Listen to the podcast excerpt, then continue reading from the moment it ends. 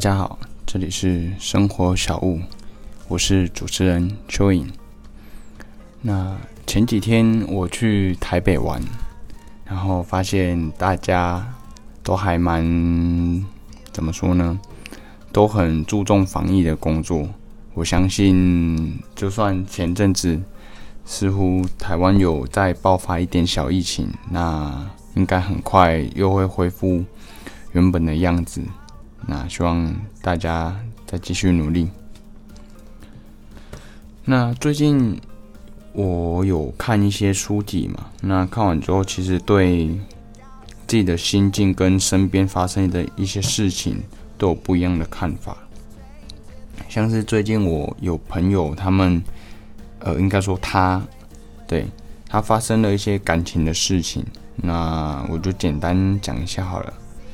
呃，女生叫做美女，男生叫渣男。好了，就有一天，美女她现在是属于跟呃，不应该这样说。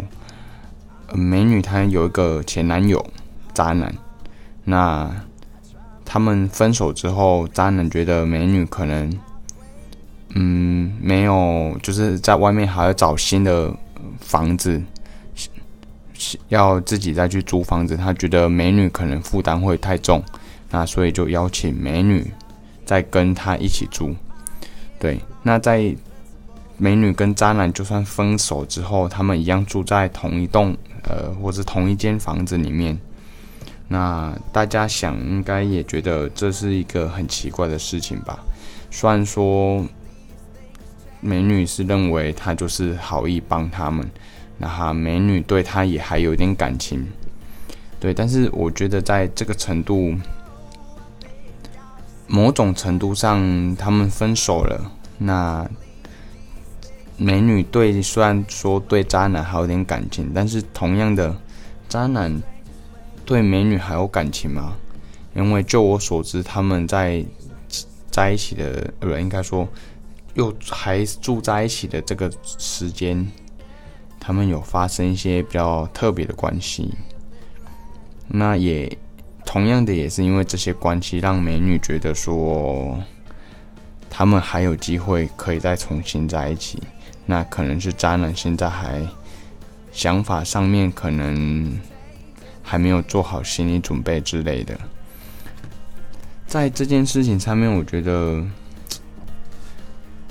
某种程度，女生呃不，美女她算是自己骗自己嘛，自我说服的一种想法。但就算真的是这样子好了，我觉得渣男他本身也不应该，这就是这样子让这种关系持续下去。因为这样子，对以以我的观念来讲，我觉得这完全就是呃。耽误美女的一个青春的一件事情，对，那所以他一直对美女，我在跟美女沟通的时候，他一直在替渣男说，就是替他讲话，替他辩解。那我听的就是很觉得说，都已经这样子了，你还一直替他解释，一下都要一直替他辩解，要干什么呢？你们已经没有在一起了，那你替他辩解那些有用吗？然后这个时候我就跟他说，渣男其实以以我来讲的定义，他可能有分为两种吧，一种是比较低等，一种是比较高等的。低等就是用欺骗的方式去找呃外遇啊，或者小三啊。暧昧啊，等等，就是对，就是用欺骗的方式，就是有事情发生哦，不会让你看手机，那就是都会回避一些事情，对。那我觉得以他的部分，可能就属于比较高等，就是会直接跟你说哦，我身边还有谁谁谁，哪些女的，哪些女的，那对他有好感或是怎样，让你心甘情愿的接受他还有其他女人。对，因为在这个过程中呢，他也很傻，他明明知道渣男旁边还有其他的女生，那他们可能也发生过什么东西，但他就觉得他还愿意跟他，就是有一点特殊关系，所以他还是喜欢他的。但他难道没想过男的就只是为了想跟他打炮吗？或者就只是挤挤痒之类？我觉得，个这个是。呃，很多人在谈恋爱的时候，或是陷入一个感情迷惘的时候，很常犯的错就是会自己为对方脑补太多。像很多事情听过的，假设呃有人跟我说，诶，某某某怎样怎样怎样，那我可能会自己帮他辩解，哦。他可能只是呃心情不好或是什么之类的，但有的时候其实并不是这样，就是他本来就是这样，我们不需要替太多人解释太多。某种程度，我觉得这算是年轻一代蛮常有的，因为我们比较常呃关心。身为周遭的事情，所以有时候我们会顾虑比较多，呃，对方的感受啊，或者身边的人的情况，所以我们会蛮常替他人着想。那这一个的副作用就变成说，很常替他辩解一些事情。但某种程度啦，我觉得有时候我们接收到讯息，或者是他亲口讲出来的是。关于他自己的，不管是好的或是不好的，我觉得如果他讲出他觉得他自己不好的点，那你就相信他那几点真的不好吧？对，因为有遇过几个朋友，他可能暧昧对象有跟他说，哦，他个性其实没有说很好，啊，最近有在努力改善什么之类的。那我身边的朋友居然就认为说。哦，他应该是谦虚，就是他有在控控制自己的情绪，这样很好。但在我看来，跟我遇到的很多朋友有这样子讲的，其实他们真的脾气不是很好，所以很长之后在一起了，对方就是那个暧昧对象就很常吵架什么之类的。所以我觉得现代人有一个特性就是。他们会很自然大方的说出他觉得自己不好的地方，那我觉得我们在接收的人就相信吧，就不要听他说哦，他可能是谦虚什么之类的。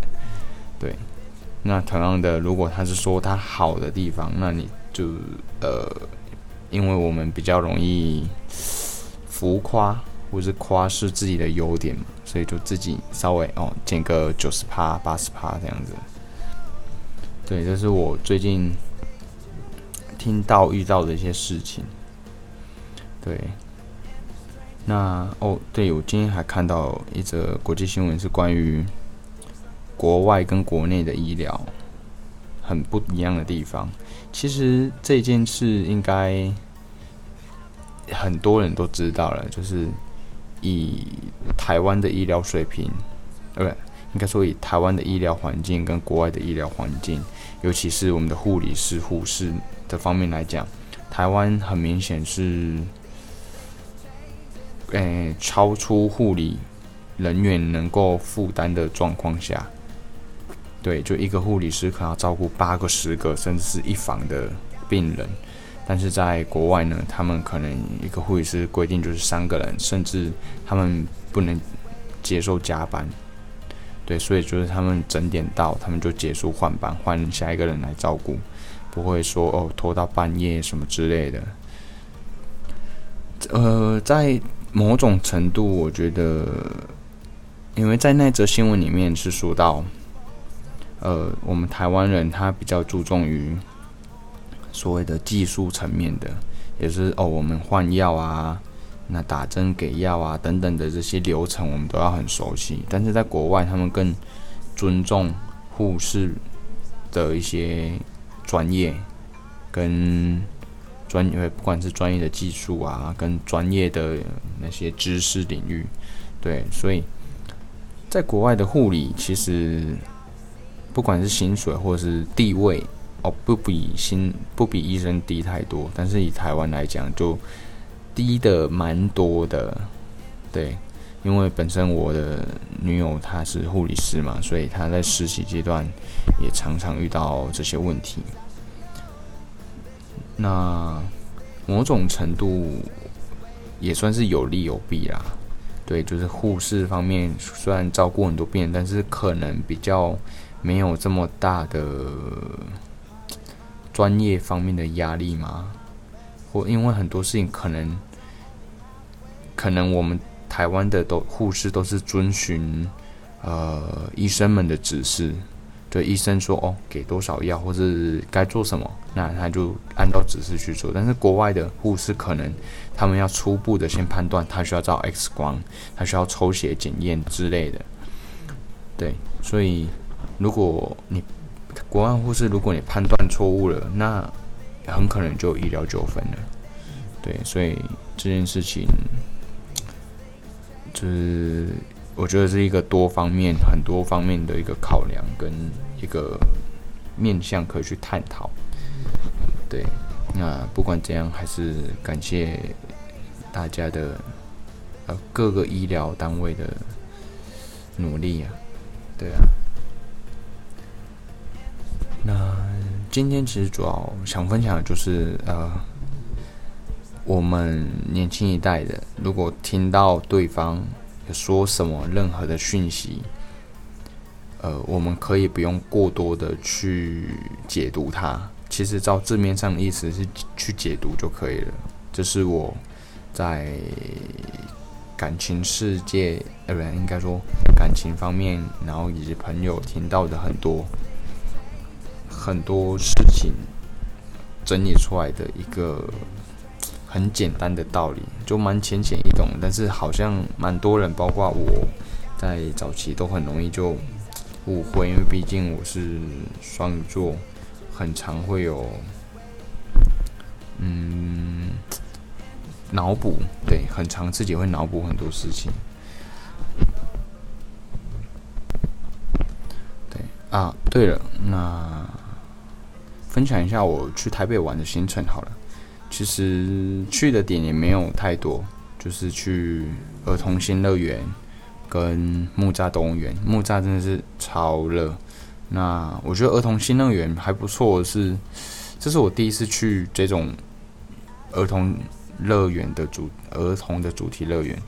它其实用悠游卡就可以入场，而且它好的地方是不用不用你买一张全票。然后你可很多东西都不敢做，对，你就只要逼门票。然后我记得好像是，诶，是六十块嘛，反正就很低，不到一百块。那你入场之后，诶，没有，好像是三十块，对，门票三十。那你用悠游卡就直接直接感应，直接进去就不用排队了。然后你进去之后，你看你想做什么设施，平均都是一次二十块，一次三十块这样子。不过他们的速度都，哎，就是每做一次的坐在游乐室上面的那个时间会比较短一点，对，因为毕竟便宜嘛。可是它游乐设施都不会说太恐怖，所以有那种恐高的啊，或是不敢坐像断轨那种剑福山那种比较大型游乐设施，其实还蛮推荐可以去那边看看。而且它的食物，我觉得。比较不坑啊，不像那个剑湖山，呃，一直讲剑剑湖山，呃，不像其他的游乐园，他们的食物可能比较，嗯，比较贵，CP 值没那么高，对。但是我这次去吃的，我觉得 CP 值还算 OK 啦，对，这是我这个礼拜这旅游的小分享，对，那。最后，不管怎样，还是祝大家在感情上面不要考虑跟脑补太多。对，其实有什么事情直接说出来，这是最快的解决方式。就也不要冷战啊什么之类的。我觉得这是很辛苦的一件事情。对，有话讲出来，要吵哦就大吵一架嘛。那合的合，不合的就分，也不会浪费彼此的时间。对。好，那今天就这样子哦，拜拜。